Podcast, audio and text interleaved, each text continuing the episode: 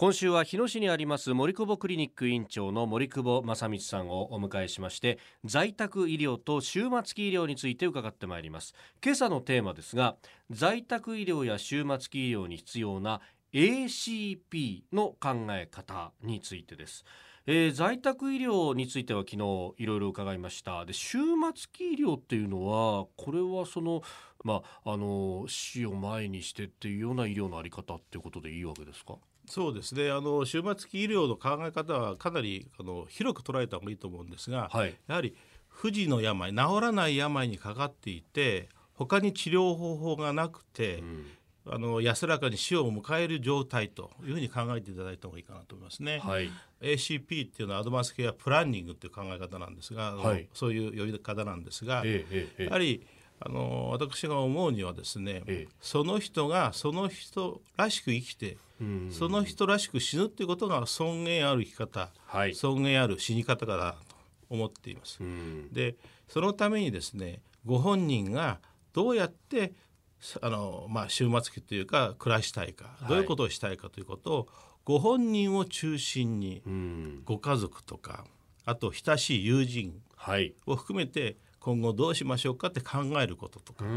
あるいはそれを提供医療提供介護提供側から言いますと、はい、それをいかにサポートするかですね。具体的に言うと例えばがんの末期であれば痛みを抑えてあげるとか、はい、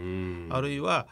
あの少しでも長くあの歩いてあるいはどっか行けるような環境を整えてあげるとか、はい、そういうようなことをトータルでやっていくっていう考え方かなと思いますね。まああのケアプランニングっていう言葉を見るとなんかお医者さんだとかとの話し合いが中心になるかと思うんですが、そうじゃなくって、まずじゃあまずご本人がどうしたいかという意思がある。で周りの人たちとそれを意思疎通するっていうのがまず第一にあると。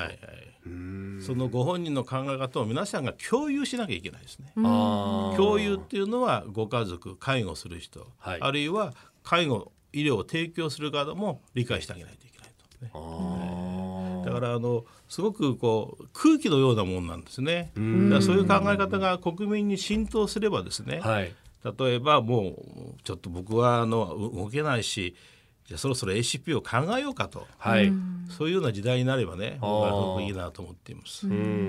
今ねあの先ほど空気のような考え方ってあの、おっしゃっていましたけれども、そのちょっと空気のような考え方を、まあ、ご家族だったりとかお医者さんとこう共有するために、はい、こうどういうふうになんていうんですか意思表示というのは仕方ありますかね？あのねやっぱり大事なのは、うん。その人ご本人が元気なうちからですね自分がどうしたいかで終末期になったらこうしたいとかよく話し合うことですよね。それが一番です基本ですね。で家族が理解してあげるあるいは親しい友人が理解してあげるということとから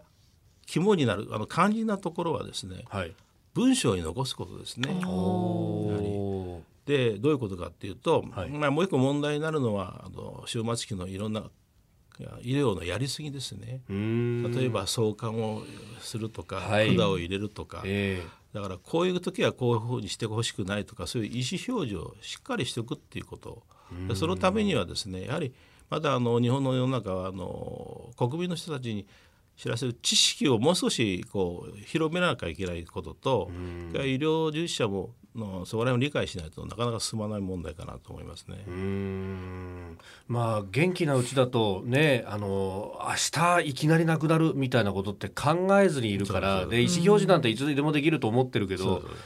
やっぱいざっていう時がいつ来るかっていうのはそこが大事なんですよ。だからあの、本来は元気なうちから、そういう心づもりを持ってですね、自分がどうしたいかっていうことをやっぱり考えて話し合っていくっていうことが